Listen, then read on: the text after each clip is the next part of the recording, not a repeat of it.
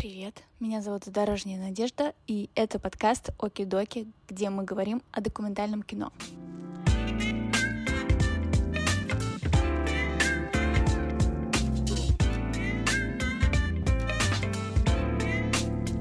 идеальных условий не бывает никогда, в принципе. Взяли кредиты, взяли взаймы и поехали снимать. Немножечко звучит безумно, но... Это был стресс. В первую очередь ты снимаешь кино для себя, чтобы что-то в себе найти. Мне кажется, искусство может это сделать. Это документальный мюзикл, между прочим. Сеня, хлопай.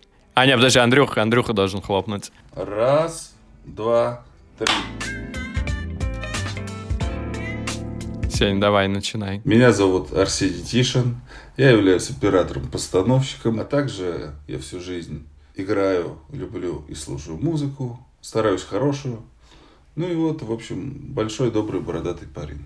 Кто там дальше у нас? Андрюх, давай. Меня зовут Андрей, Андрей Карасев. Я люблю что я люблю? Я не знаю. Сейчас, блин, у меня верблюды в голове. Я люблю музыку. На проекте, да, работал... Э, как эта профессия называется? Ну, черт его знает. Как... Еще не придумали. Как я в титрах записан? Вроде бы оператор на кинопоиске. Оператор на кинопоиске? Да. Нет, это, это, это, это Сеня, а Андрюша... Сейчас как у Дудя будет. Вы плохо готовитесь, Надежда. Я вообще не готовлюсь. А, вот все. Как я записан в титрах, кстати, я никогда не читал. режиссер не смотрел просто, даже. по-моему. Петя, по-моему, механик камеры. Режиссер. Петя механик камеры, а я, по-моему, уборщик на площадке, да, точно. Ну, скажем проще, я, я вешал петлички, вот, и иногда задавал вопросы. В общем, Андрюша записывал в основном весь звук с площадки, большую часть лайвов, ну или как минимум где-то половина, и практически все интервью. Переходим ко, ко мне. Я Петр, автор сценария, режиссер данной картины. Как, собственно, можно заметить по картине, не отличаюсь от остальных э, ребят и тоже очень люблю музыку. Особенно ту, которая оставляет что-то внутри тебя. Давайте уже, наконец, скажем название этой картины. У нас такая интрига. Картина называется «Город музыки». Это документальный мюзикл, между прочим на секундочку. Так как Андрей от нас скоро сбежит, давай мы тебя помучаем. Что было сложного? Ну, то есть это же документальный мюзикл. Какие есть проблемы в записи звука именно документального мюзикла? Начни с первой смены, Андрюх. Я вообще пишу музыку для кино, а поскольку мне очень понравилась идея Пети, и мне показалось, что все это может получиться, то я решил дебютировать как звукорежиссер. Проблемы, ну, для дебютанта это все, что происходит на площадке. Это правда. Ну, то есть любая ситуация — это проблема. Поэтому первый первое интервью, когда мне нужно было, оно было самое сложное. У нас было семь человек, да, Петь? Ну, семь это без людей, которые в кадре, а в кадре было пять. В общем, это все пришлось гуглить, э, как настроить радиосистемы, и так далее. Это был стресс. Расскажи вообще, как ты готовился, Андрюх. Вот помнишь вот этот прекрасный твой монолог, который э, в фильм не вошел, но он потрясный, и мне кажется, как раз э, классно сейчас про него рассказать. Про то, как ты готовился вообще и понимал, что ты идешь на проект как звукорежиссер. В общем, я готовился, я, конечно же, спрашиваю своих друзей. На, на самом деле, эта история может быть вдохновляющей для тех людей, которые хотят себя попробовать, наверное, в чем-то. И это риск определенный. В общем, у меня был YouTube, у меня были друзья звукорежиссеры на фильмах, которым я звонил и спрашивал, а скажите, а вообще писать музыку к кино это сложно или нет? И они мне рассказывали, какой нужно купить скотч для того, чтобы клеить петлички и куда их клеить и как. Ну, наверное, эта техническая часть не такая интересная, как часть психологическая, потому что когда оказываешься на площадке и много людей, и нужно сразу, ну, все сделать правильно, а люди же не в курсе, что ты дебютируешь они э, думают, что сейчас все происходит нормально, и надо делать вид, что все происходит нормально. Как бы волк в овечьей шкуре получился. Э, наверное, больше всего было нюансов связано с тем, чтобы учиться прямо на площадке делать э, правильно. После первого интервью я позвонил Пете и сказал, Петя, ты знаешь, ну, я просто погрузился в какую-то депрессию. Я говорю, я не думал, что это настолько, настолько невероятно сложно. Я говорю, наверное, я не справлюсь У нас был долгий разговор. Да, бежать хотел. Давай, я как раз про это хотел рассказать. Давай, давай. По-моему, это все-таки был второй уже наш э, съемочный день, и мы снимали Диму Устинова. Снимали мы в закрытом помещении, отель Рихтер, и Андрюха несколько раз останавливал съемку, потому что э, ему казалось, что крестик или что-то, в общем, какая-то цепочка, которая на Диме была, она невероятно слышна. Ну, и, собственно, мы несколько раз останавливались, э, и в итоге Андрюха звонит мне вечером и говорит, слушай, Петь, я извиняюсь, но, наверное, я не готов больше э, продолжать работу на проекте, потому что что-то прям ужасно записался звук, мне прям все не нравится, и вообще все плохо. Я понимаю, что, ну, похоже, сейчас вообще придется переписывать это интервью, и оно получилось очень крутым. И, значит, Андрей мне присылает эту запись, я вечером ее слушаю и понимаю, что там не то, что где-то там вдалеке почти не слышные какие-то звуки, а там вообще идеально все. И тут надо просто сказать, что у Андрюхи э, абсолютный слух, и он слышит то, что другой человек, в принципе, слышать, наверное, не может от слова совсем. И после этого я позвонил Андрею и говорю, Андрюх, если ты так будешь на каждой съемке э, придираться, то у нас просто будет идеальнейший звук, э, которому там позавидуют вообще лучшие звукооператоры и звукорежиссеры. Ну да, ну на самом деле работа в кино это еще не только профессионализм, но и выживаемость физическая. То есть это нужно быть крепким человеком, который может стоять в холоде, может просыпаться в час, ночи, может, э, вот. А я все-таки уже такой немножко пенсионер среди ребят, вот, поэтому мне все это тяжело давалось. И при этом мне было настолько интересно поговорить с ребятами, ну, о своих каких-то задачах композиторских, и меня все время эта роль звукорежиссера, она вышибала, то есть я просто они воспринимали меня как человека, который вешает петлички, а я, я-то внутри думал, блин, мы же с вами одной крови. Это прямо такая работа с эго.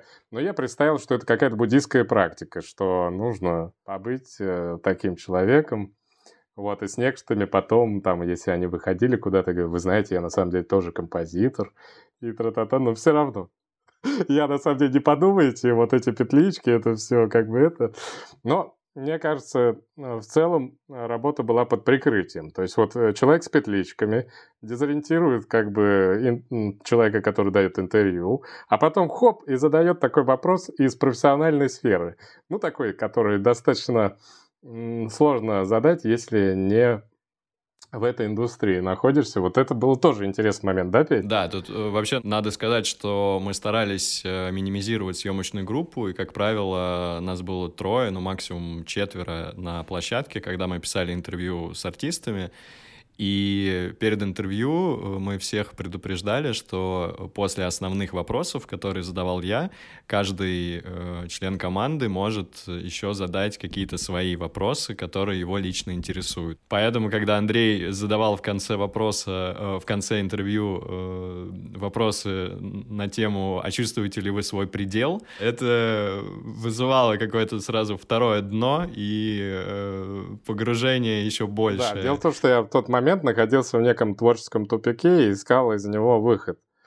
Э, и я подумал, что этот проект э, познакомиться с музыкантами, потому что, в принципе, композитор, ну, я лично такой композитор, который особо ни с кем не общается. Вот. И мне показалось, что вот этот вот творческий вакуум нужно нарушить. И если микрофон может стать, ну, как бы способом так вот это, выхода из этого пузыря, вакуума, то почему нет? Это вот такая интересная история, когда и оператор, звукорежиссер не является на самом деле вот прямо вот стопроцентно оператором звукорежиссером, а это просто ребята, которые любят музыку и любят музыкантов, и там было столько любви на съемочных площадках, были слезы. И вот это вот, когда я подходил вешать петличку, это же такой контакт, на самом деле интимный достаточно. Мне кажется, это тоже помогало преодолеть некую такую э, не дистанцию. А получилось выйти из личного кризиса? Конечно, я понял, что еще какие-то люди играют музыку, и главное, что они сталкиваются с такими же проблемами, как я. Было удивительно, что то, о чем я думал, только мое, оказалось, это нечто общее для музыкантов. И я считаю, что это терапевтический фильм, для музыкантов, которые хотят найти выход. Когда они слышат о том, что у других так же, и что другие тоже борются со всеми этими депрессиями, с непониманием, с каким-то творческим кризисом, или когда достаточно известный музыкант говорит, что у меня ощущение, что я выкидываю просто в какой-то поток вообще свои треки, и они навсегда уходят в этом потоке, и что в таких потоках вообще невозможно понять, что ты что-то создал, потому что это океан просто музыки, и кажется, что ничего не происходит, когда что-то делаешь. Тут встает такой вопрос, а ради чего вообще мы это делаем, ради чего мы играем музыку. И вот эти такие, как трансцендентные вопросы, они наверное, в этом фильме присутствует. Этим для меня лично он очень ценен. Присутствует очень много настоящего, искреннего и того, что очень сложно достать просто вот поговорив с человеком о творческих планах. Наверное, самый откровенный фильм про музыку. Мне почему-то показалось, что это фильм не только про музыку, а вообще он для всех творческих людей. Ну, то есть я буквально со второй или с третьей минуты фильма начала примерять все на себя и воспринимать, кто, как бы, о чем говорят музыканты, включая своих профессий, на свою профессию, и отвечать на свои собственные вопросы, и для меня это стало чем-то, ну, как бы, вау, классно. То есть тема вроде бы такая узкая, музыка, ну, одновременно и широкая, но э, в то же время этот фильм для меня лично стал не о музыке, на самом деле. Это круто. Ну, безусловно, да, наверное, это можно рассматривать как э, просто некий такой э, вдохновляющий, действительно терапевтический э, фильм в целом о, о творческих людях и о тех, кто, возможно, там когда-то хотел чем-то заняться тем, чем ему хотелось бы, и, возможно, это приведет к тому, что он там еще раз хотя бы на эту тему задумается, о том, что он хотел стать, я не знаю, там, музыкантом или режиссером или кем угодно, писать картины. Петь, я сейчас вспоминаю вообще вот интервью, и мне кажется, что это даже иногда была какая-то исповедь. Вот, то есть, помнишь, некоторые ребята просто в какой-то момент начинали рассказывать что-то так настолько личное. Сколько петличек слезами было залито, ой, это просто... Не, ну тут надо, надо, конечно, сказать, что не все интервью, наверное, можно сказать, что прям получились, да, не все было так э, божественно, и я не, не, не суперопытный интервьюер, и мы старались, конечно, максимально создать вот эту атмосферу и вывести на эмоции э, артистов, но Э, не знаю, были очень удачные интервью, как там, например, интервью с Манижей, или были на мой взгляд, э, не самое удачное интервью э, с тем же Антоном Беляевым, хотя в фильме его много, и в фильме он смотрится классно. Но так как я давно его знаю, в общем, у меня не получилось как-то его подвести к каким-то более глубинным вещам, но хотя все равно интервью получилось интересное. У кого там, кстати, собака? Ну, нет, тут э, не только собака, у меня еще мула поет. Музыкальное со- сопровождение. А, уже не поет. Да, могу, могу сказать, что я сейчас переживаю интересный опыт беженца. И сейчас встречаю те же глаза, которые мы встретили на проекте. И прямо я схватываю их и вижу вот эти глаза творческих людей, которые вынуждены уезжать. И в таких условиях, когда нужно постоянно, когда теряется под ногами ощущение какой-то земли и чего-то, э, вот этой Москвы, которую мы успели, успели заснять, успели, как мне кажется, передать это ощущение Москвы, которое, я надеюсь, когда-нибудь вернется, но на данный момент ее нет. И в этом я вижу просто историческое событие какое-то. То есть это документ не о том, какая Москва была в зданиях, а о том, чем она была наполнена этими людьми. И, конечно, сейчас у меня большой вопрос о том, как это дальше все пойдет. Вот люди разъехались, люди, кто-то остался, кто-то еще. Ну, но, наверное, этот фильм стал еще актуальнее для меня, потому что я его смотрю и вспоминаю о Москве, который сейчас я не могу увидеть. Это очень ценно для меня тоже. Ну, мы просто все, у нас супер интернациональное интервью сейчас, потому что мы все в разных точках мира находимся. Вот, и как бы об этом действительно невозможно не думать. И я вот сейчас нахожусь э, в Париже вообще. Для меня тоже смысл фильма со временем изменился. Вот, примерно в ту сторону, в которую Андрей говорит. А давайте я сразу задам вопрос, который я планировал задать в финале, пока э, мы все в сборе. А о чем вообще важно, как вам кажется, снимать кино сейчас? Ну, если говорить в там, срезе документалистики. Попробуешь ответить? Я сейчас подумаю и тоже отвечу. Угу. Я очень хочу говорить вечно, потому что очень круто, но мне просто нужно будет да, отойти. Может быть, я еще приду, и вы будете говорить, тогда я к вам подключусь. Никто не знает, может быть. Я думаю, что надо вообще всегда снимать э, кино о том, что тебя по-настоящему волнует.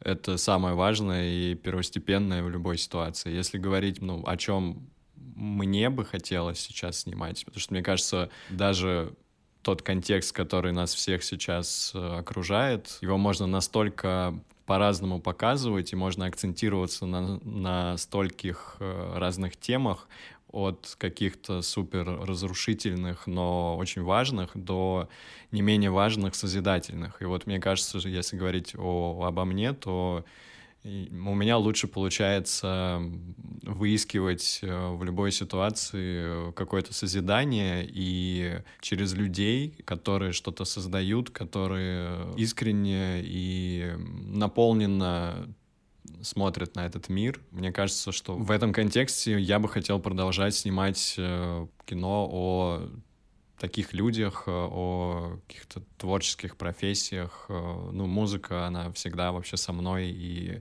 я не думаю, что она куда-то денется. То есть это все равно некий какой-то мой лейтмотив творчества. Да, меня тоже, Петя, ты натолкнул меня на определенные мысли. Могу сказать, вот в состоянии сейчас, да, как мне кажется, ну, то есть э, я сейчас мое состояние немного искажено тем, что я вижу. Сейчас я вижу огромное количество разрушенных жизней, людей, которых выкинуло из их жизни в один день. Хочется сказать, что сейчас нужно поднимать актуальные проблемы, говорить о каких-то каких-то вот, вот что происходит, как же так, почему так происходит, а что такого. Надо же бороться. Но, как показывает практика, я вижу, что людей ничего не трогает. Им можно показать все, что угодно. Какое угодно зло, какие угодно убийства, какие угодно вот, вот эту весь жесть. Вот посмотрите, насколько этот человек там страшный, насколько он ужасный. Но людей это не трогает, это их заставляет э, зарыться еще дальше в свои норы, квартиры, не знаю, дачи, еще куда-то, в свои деньги. И в этом месте, наверное, как сказал Слава Полунин, я открываю двери для моей публики. Двери, что люди мчатся в неком туннеле, и я просто приоткрываю двери и показываю, что смотри, здесь есть дверь, здесь есть дверь, здесь есть дверь. Вот для меня сейчас супер актуально не только кино, а в целом проекты, которые показывают, что можно по-другому, что есть люди другие, что не весь мир превратился в такую дикость Наверное, так, да, вот. Про открытие дверей. Дверей для души, для, для поступков, для личных каких-то шагов внутри себя. То есть то, что помогает нам, как э, Мюнхгаузену, взять себя за волосы и немножко приподнять над самим собой. Мне кажется, искусство может это сделать. Все, я убегаю. Очень приятно познакомиться. Спасибо тебе большое. Спасибо, да, Андрей. Всех обнимаю и люблю. Андрюха сказал про двери, а я хотел сказать, что это документалистика вообще, она способна приоткрывать э, миры некоторые, то есть э, погружение, а, соприкосновение с, как, с какими-то темами, с какими-то мирами, про которые ты даже не думаешь, и не знаешь о их существовании. Вот, например, я познакомился недавно с э, французским режиссером, и он мне рассказывал про свой фильм, который посвящен ребятам, которые занимаются бёрдвотчингом. То есть это такие некие орнитологи-любители. Первая сцена заключается в том, что у главного героя рожает жена, вот прям вот она вот на сносях, и она ему говорит, ты будешь сидеть дома, никуда не поедешь, а он в этот момент садится в машину и едет на другой конец страны, через всю Францию, чтобы посмотреть на эту птичку, конкретно эту птичку, которую вот его сосед заметил в том регионе, и они их всех собирают. В общем, ты когда слушаешь, немножечко звучит безумно, но это люди, которые, они чем-то горят, они наполнены как, какой-то своей идеей, которая, возможно, там, человеку непросвещенному, неискушенному этой темой кажется чем-то безумным. Но я увидел на самом деле даже нек- некоторую перекличку с, там, с нашим э, и с первым проектом, и, и с городом музыки, потому что у нас тоже история про людей горящих. И это, в этом плане это действительно не только про творчество, а про какое-то про какое-то внутреннее горение, которое на самом деле свойственно каждому человеку, чем бы он ни занимался. Мрачных вещей и каких-то депрессивных, подавляющих их в мире всегда было и остается больше, чем чего-то светлого. И поэтому, мне кажется, конкретно наш удел э, в том, чтобы действительно показывать другие миры, которые могут чем-то вдохновить и зарядить. Пока ты говорил, меня преследует мысль, что если, например, человеку сказать, что там, люби других людей, ну просто вот такую банальную фразу, а, а непонятно, кого конкретно любить. А если ты покажешь кого-то из других людей в его деятельности, в человеческой, да, ну там какой-нибудь орнитолог, да, человек, который любит птицу, у которого есть какие-то свои заботы, проблемы, и где-то все равно ты найдешь точку соприкосновения с этим человеком, хотя, казалось бы, это ну, где ты и где орнитолог вообще, и любовь к птицам. И вот ты как будто бы начинаешь уже любить этого орнитолога, и ты понимаешь, ну, как, как бы для тебя приоткрывается вообще смысл фразы «любить других людей», что вот можно любить орнитолога, да, потому что он э, любит э, свою профессию, и он классный, и он тоже, например, слушает Portishead. Ну, это я так придумываю.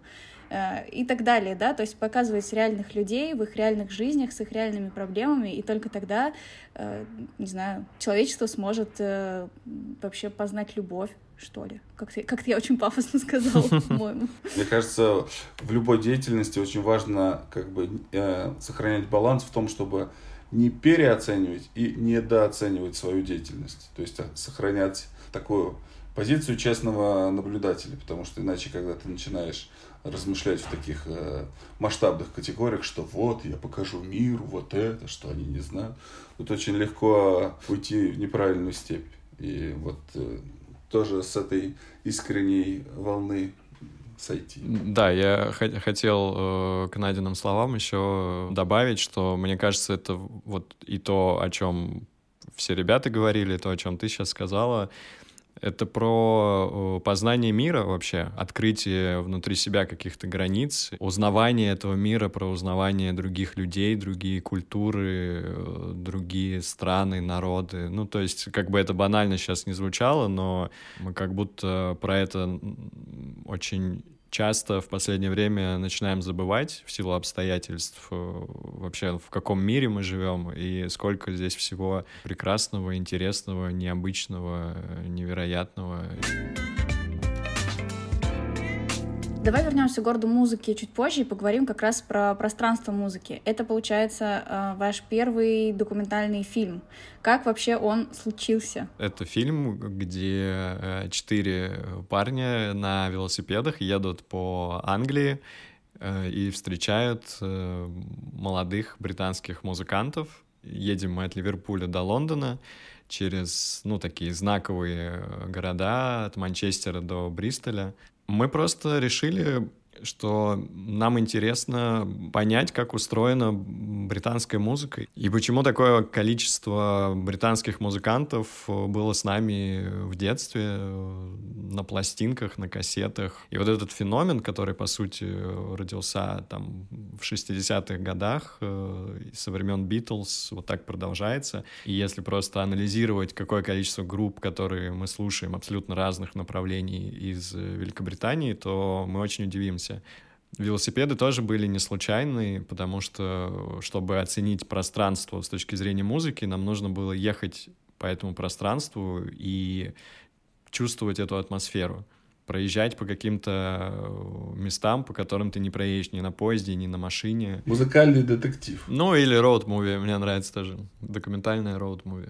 А с чего вообще все началось? Вы просто начали снимать на свои деньги? Или вы где-то искали финансирование, чтобы это сразу получилось как-то красиво? Ну, смотри, мы понимали, что мы точно хотим сделать это красиво и качественно. И, конечно, мы сначала попытались найти деньги. Это был 2015 год Мы зарядили краудфандинг, э, в итоге на нем мы собрали... Мы понимали, что нам... Ну, тогда на краудфандинге мы собирали, там, по-моему, 300 или 400 тысяч, ну, то есть небольшая сумма, но мы планировали хотя бы часть собрать там и остальные деньги уже добавить. Но когда через месяц мы поняли, что мы собрали 57 тысяч, из которых 5 мы закинули сами и 50 э, закинул наш друг, и еще тысячу там по соточкам нам кто-то перекинул, мы поняли, что, ну, это все несерьезно. При этом уже начиналась осень, то есть мы понимали, что, видимо, надо пока положить, э, отложить этот проект и подумать о нем уже ближе к весне. И, собственно, вот весной 16 мы поняли, что, наверное, мы просто очень хотим ехать и снимать, и все остальное уже не важно. То есть тут вопрос, мы едем или не едем. И мы решили, что мы едем, поэтому мы просто взяли кредиты, взяли взаймы и поехали снимать. Вот, то есть это такая история про большое желание и понимание, что ну, сейчас мы не получим на это деньги, скорее всего, это не отобьется, непонятно, что получится, но мы очень хотим, мы очень хотим поехать, мы очень хотим э, снять крутое и э, качественное кино. Ну вот с, с этими мыслями мы поехали вчетвером на великах в Британию. Мы когда его доделали, у нас была премьера на Битфилм Фесте в 2018 году.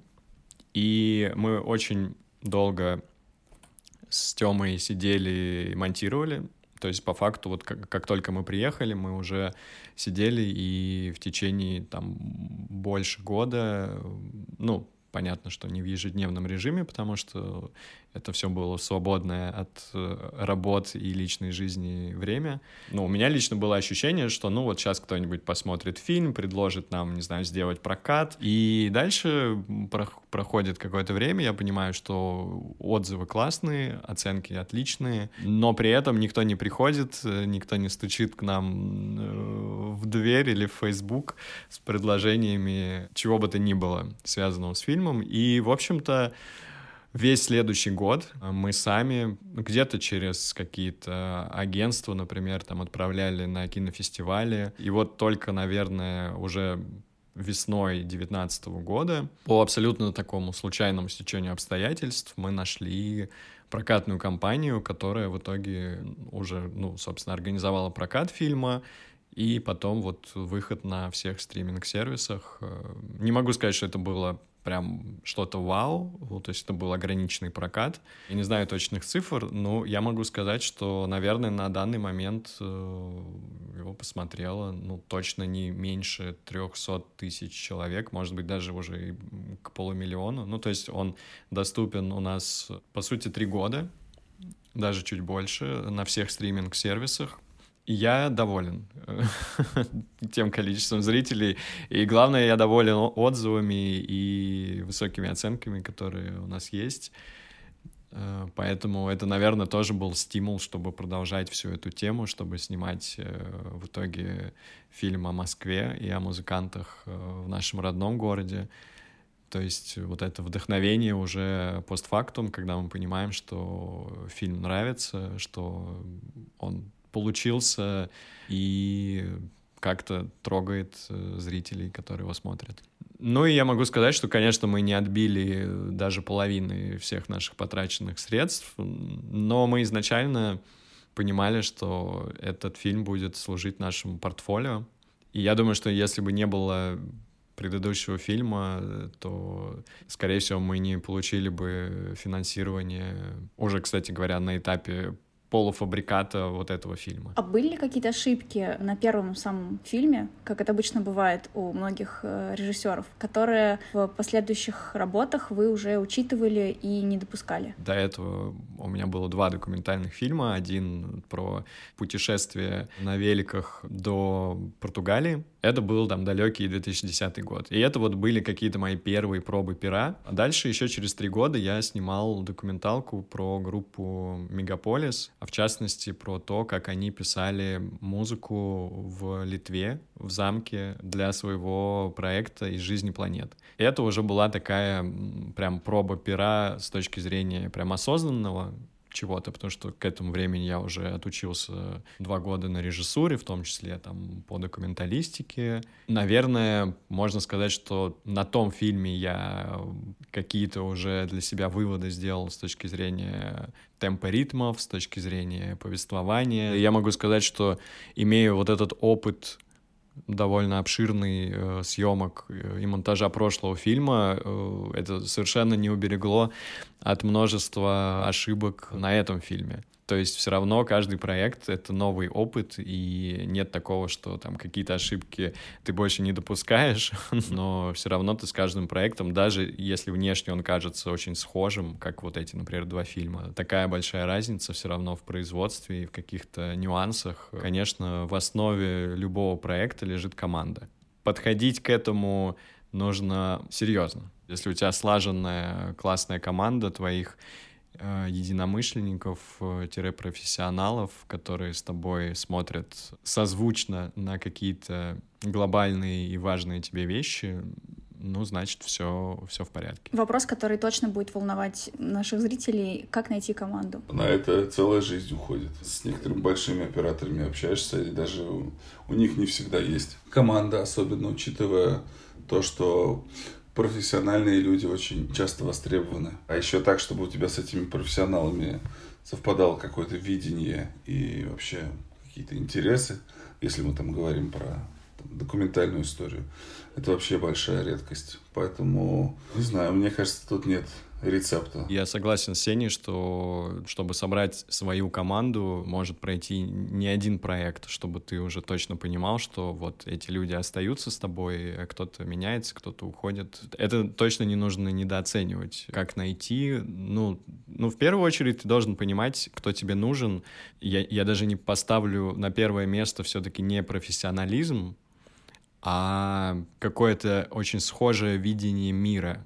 Потому что ты можешь быть профессионалом, но можешь при этом быть совершенно про другое, про у тебя другой вкус, другие какие-то ощущения, я не знаю, от кино. Расскажи, где ты учился и насколько ты вообще считаешь необходимым обучаться режиссуре? Каждому свое. Я точно понимаю, что есть большое количество прекрасных режиссеров, у которых минимальное или вообще нет образования. Ну, в моем случае я не учился во ВГИКе, я закончил киношколу, воркшоп, там было множество прекрасных преподавателей из того же ВГИКа, из высших курсов сценаристов, режиссеров э, и много откуда еще.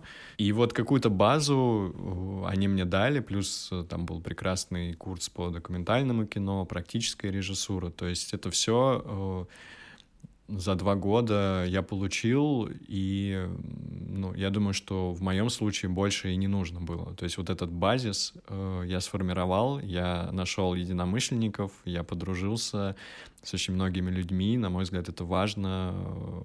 Чуть ли не вообще тоже основное, что дает тебе образование, это знакомство. Если ты делаешь то, что ты искренне любишь, и то, что ты считаешь правильным, то так или иначе ты идешь по какому-то пути, который тебя сведет с нужными людьми, с твоими.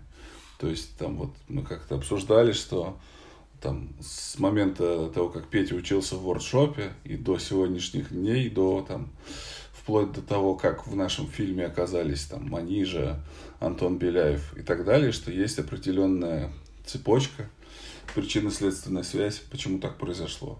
Вернемся к городу музыки. Расскажите, как вы снимали? Использовали ли вы раскадровки? Или это была там 50 на 50 где-то постановочная съемка, где-то репортажная съемка? Поделитесь, как это все происходило. У нас э, не было раскадровок, при этом у нас были определенные, определены локации под каждого артиста. Отчасти где-то это была импровизация, но все-таки примерно на 80% было всегда понятно, что и как мы будем снимать.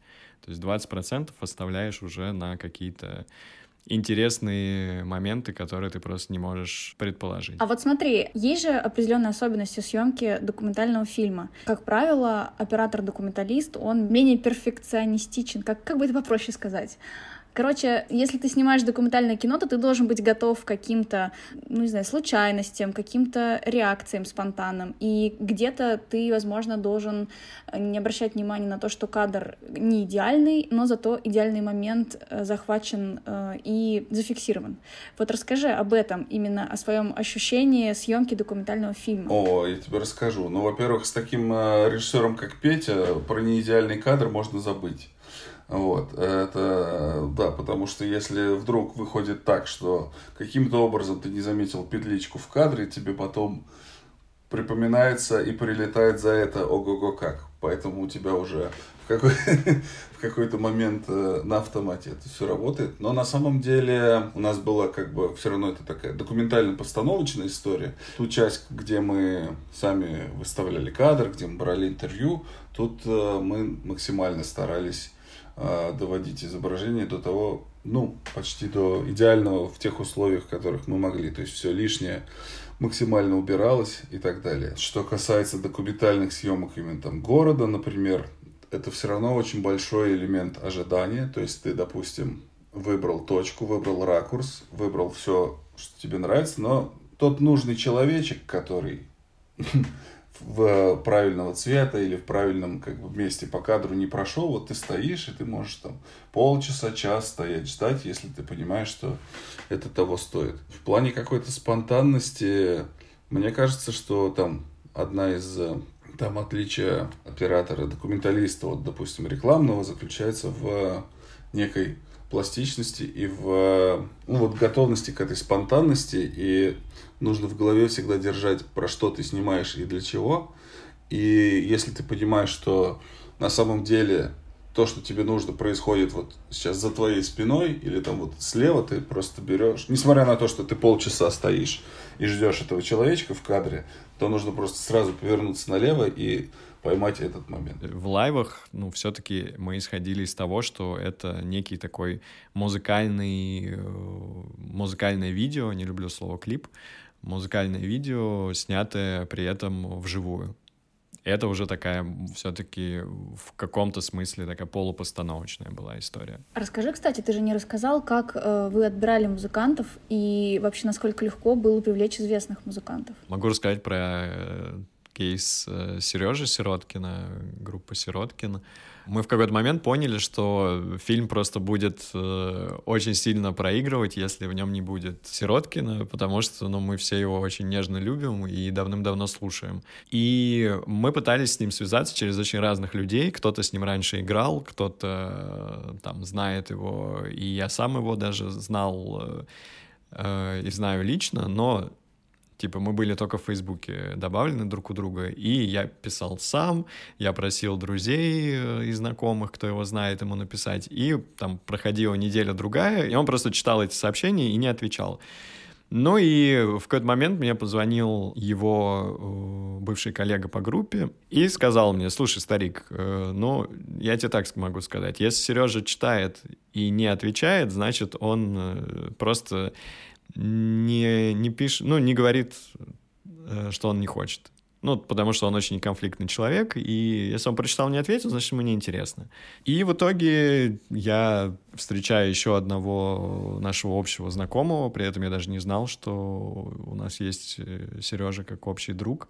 И он звонит ему уже напрямую, говорит про проект, говорит про меня, а он видел наш предыдущий фильм, поэтому он понимает, как мы можем снять этот. И Сережа соглашается, ну и, собственно, вот так вот он попал в проект. Но важно здесь отметить, что мы никогда не ориентировались на то, что а вот этот понравится, этот не понравится. То есть, э, и это вообще важный очень аспект. Когда ты снимаешь э, кино, никогда не нужно ориентироваться э, на зрителей. Иначе это просто будет какая-то компромиссная история. Ты должен понимать, что это нравится тебе. Если тебе это нравится, если ты искренне увлечен героем, музыкой, э, темой, на которую ты снимаешь, значит, это точно понравится кому-то еще. А кто вообще придумал эту идею, что иностранец прилетает в Москву, чтобы придумать, как звучит город? Расскажи про сценарий. Слушай, эта идея... Э, мы договорились, Петь? Мы решили, я не помню. А, но тут, тут есть... Э, тут тут, был. Тут на самом деле, да, мы уже, мне кажется, не вспомним, чья была идея. Это точно была изначально не моя идея. Был некий такой вызов изначально, чтобы увидеть город, родной город под каким-то новым углом. И, собственно, нам нужен был свежий взгляд на наш мир, вот, и к которому мы могли бы подключиться, как, потому что большая часть удачная часть предыдущего проекта заключалась в том, что у нас были горящие глаза вообще от всего происходящего вокруг. Это новый мир, новая культура, как бы. И, собственно, это и передавалось на экране. А здесь, когда ты дома, немножко сложно добиться такого же эффекта. Он как будто бы, чтобы это не было искусственно, подумали о том, чтобы пригласить человека из другого мира, для которого наш мир был бы вот тоже таким новым. В течение всего нашего разговора вы очень часто упоминаете вот это словосочетание «горящие глаза», как важно, чтобы были горящие глаза. А что вы посоветуете ребятам, которые хотят что-то снять, и, например, у них горящие глаза, но при этом они начинают, у них что-то не получается, они сдаются, потом им приходит в голову еще какая-то идея, и они понимают, что это все сложно, невозможно, найти команду трудно, что-то не получается, здесь герой отказался. Что делать? Ну, здесь есть два ответа. Можно, с одной стороны, сказать, что все равно нужно снимать, если ты действительно хочешь это делать, э, и неважно, естественно, все будет сыпаться, все будет не так, как э, ты планировал, не будет денег, э, не будет понимания, как это все снимать, но вот почему-то ты сталкиваешься всегда с какими-то сложностями, которые тебя проверяют. И все проекты, и чем более сложный проект, тем больше этих трудностей, но так вот просто оглядываясь назад, ну ни одного не было какого-то проекта у меня, где не было бы хоть на секунду сомнений, что, а может быть, нафиг, может быть, и не стоит, но потом ты просто понимаешь, что зачем ты его делаешь, почему ты хочешь снимать это кино. В первую очередь ты снимаешь кино для себя, чтобы что-то в себе найти, чтобы что-то рассказать себе, чтобы познакомиться с миром, приобрести какой-то новый опыт. То есть вот если при вот этих сложностях ты все равно понимаешь, что вот это для тебя самое важное, и ты готов идти до конца, несмотря на то, что эти сложности есть, были и всегда будут, э, что ты готов их преодолевать, ну, значит, рано или поздно ты придешь э, к тому, что ты снимешь фильм. Да, он может не получиться, да, может быть, что-то пойти не так, но ты же уже сделал это кино. Ты в первую очередь себе доказал, что ты сделал то, что ты хотел. Не получилось сейчас, получится дальше. Или наоборот, бывает какой-то удачный и успешный проект, а второй провальный фильм. Но это же не значит, что все дальше будет только хуже и хуже. Ну, очень много всего попутно происходит. И я могу сказать, что мы с Сенькой несчетное раз, э, количество раз переругались, э, во время съемок. Говорили, что это последний проект, который мы вместе делаем. Да, ну то есть, э, конечно, это все есть, э, но никуда от этого не денешься. Это работа с командой. Но у нас есть секрет. Это работа с обстоятельствами. У нас есть, сек... у нас есть секрет, про чего, который чего? мы не сказали. На самом деле Андрюх, который ушел, у него была важная роль, помимо, мне кажется, даже не менее важная роль, он был психологом на площадке потому что он э, всех успокаивал, он какие-то правильные мысли привносил. На самом деле, действительно, идеальных условий не бывает никогда, в принципе. Вне зависимости от того, сколько, сколько бы ты ни готовился, всегда что-то пойдет не так. Э, это не значит, что не нужно готовиться, но масштаб непредсказуем. Ну, особенно в доке. И вот если говорить про наш э, проект – я в какой-то момент даже придумал название нашему такому условному продакшену. Я подумал, что мы должны были бы назваться «Вопреки продакшн». Потому что на самом деле с, пер с первого дня съемок и вот э, до последнего мы сталкивались с какими-то трудностями, которые ну, вообще даже непонятно откуда пришли. И это в какой-то момент каких-то психологических срывов доходило там и у меня, и у Пети. И действительно Ну, вот для меня это был самый сложный проект из всех, которые были самый долгий, самый сложный. Действительно, был не один раз, когда хотелось все, все бросить, но важный момент в том, чтобы действительно довести до, до конца. Ты можешь оценивать свой рост и вообще оценивать пройденный путь вот по таким рискам, а, по отметинам в виде законченного какого-то продукта, какого-то завершенного дела. В любом случае нужно доводить все до конца. Даже если, даже если все не получается, нужно иметь такой стержень. Ну а потом все, что тебя не убивает, как известно. Тут два пути. Снимаешь, не снимаешь, все. Вот каждый сам, наверное, решает. Ну, как бы это банально не звучало. Ну, правда, ну, то есть, когда мы ехали в Британию и занимали там деньги, которые потом полгода еще отрабатывали и отдавали долги, у нас была мысль не ехать никуда. И, возможно, мы даже с ней какое-то время пожили, но потом все-таки решили, что нет, мы едем. Вот, вот это вот мы едем, мы идем, э, и, как говорит Дэн в нашем фильме, иногда можно не думать, а просто делать первый шаг и идти. Вот, мне кажется, это такой важный момент. Даже если в моменте очень часто кажется, что все идет не так, что все вообще получается совершенно другое, это еще ничего не значит, потому что в итоге на монтаже это может обернуться, ну вот то, что казалось какой-то неудачей, может обернуться наоборот каким-то выигрышным элементом, ходом, как э, вот у Лилюши, как спросили, как он придумал мужчину и женщину разделить на черно-белое цветное кино, когда у них просто закончилась цветная пленка, и они продолжили снимать на ЧБ, и в итоге это стало просто революционным решением в истории кино.